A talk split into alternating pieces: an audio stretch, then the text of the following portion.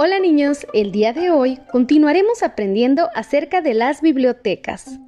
Recordaremos que las bibliotecas son espacios donde se encuentran disponibles libros de todo tipo para aprender, pero también para divertirse.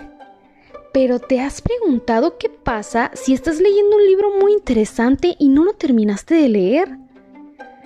Pues te cuento que puedes llevarte un libro a tu casa sin embargo, es necesario que cuentes con una credencial para que se te pueda hacer el préstamo de un libro que quieras tú llevarte. Una credencial de biblioteca debe contener tu nombre completo, una fotografía tuya, el nombre de la escuela, el nombre de tu maestro, grupo y grado al que tú perteneces y el ciclo escolar al cual estás cursando. Todos estos datos sirven para identificarnos.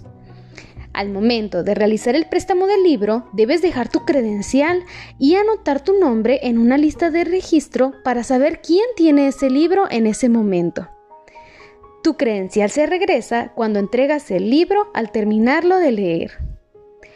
Ahora usa tu creatividad y crea tu propia credencial de biblioteca. Guárdala muy bien, porque cuando regresemos a clases podrás hacer uso de tu credencial y llevar un libro a casa. Deseo que tengas un excelente día.